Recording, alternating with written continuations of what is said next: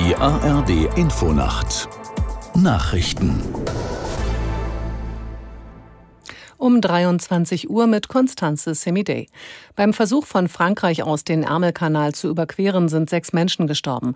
Die französische und die britische Küstenwache konnten etwa 60 Migranten retten. Zwei werden noch vermisst. Bei den Todesopfern handelt es sich um Afghanen. Zuletzt hatten zahlreiche Flüchtlinge versucht, über das Meer illegal nach Großbritannien zu gelangen. Auf der Insel Maui im US-Bundesstaat Hawaii ist die Feuerwehr weiter im Einsatz. Mindestens 80 Menschen kamen durch die Waldbrände ums Leben. Aus Los Angeles Katharina Wilhelm. Etwa 2200 Gebäude seien in der Region durch das Feuer beschädigt oder komplett zerstört worden. Der Wiederaufbau wird nach Schätzungen 5,5 Milliarden US-Dollar kosten. Und noch sind auch nicht alle Feuer gelöscht. In der Nacht flammte auf Maui ein neuer Brand auf. Wieder mussten Menschen evakuiert werden. Dieser kleinere Brandherd ist mittlerweile gelöscht. Doch es zeigt sich, die trockenen Wetterbedingungen und Windböen machen es den Brandbekämpfern nach wie vor sehr schwer. Währenddessen wird die Kritik an den Behörden immer lauter. Menschen berichten, es habe keine Warnsirenen gegeben. Viele seien vom Feuer völlig überrascht worden.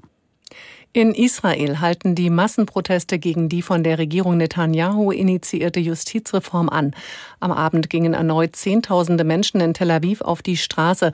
Es war die 32. Kundgebung an einem Samstagabend in Folge. Ein vom Parlament beschlossenes Gesetz, das die Befugnisse des obersten Gerichts in Israel einschränkt, wird derzeit auf seine Rechtmäßigkeit geprüft.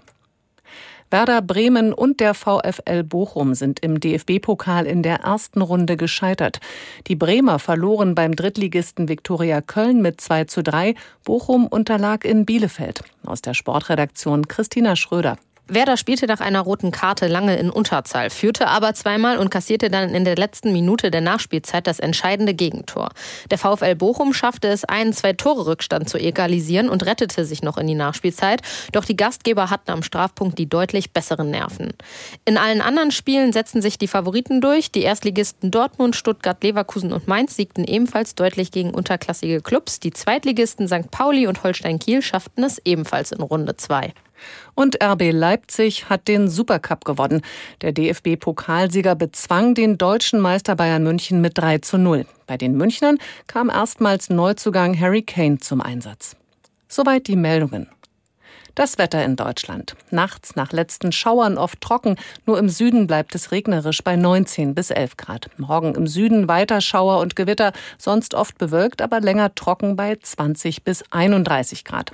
Am Montag vom Südwesten bis in den Osten unbeständig, sonst teils länger heiter bei 20 bis 32 Grad. Und am Dienstag Schauer und Gewitter, daneben etwas Sonne bei 20 bis 31 Grad. Und das waren die Nachrichten.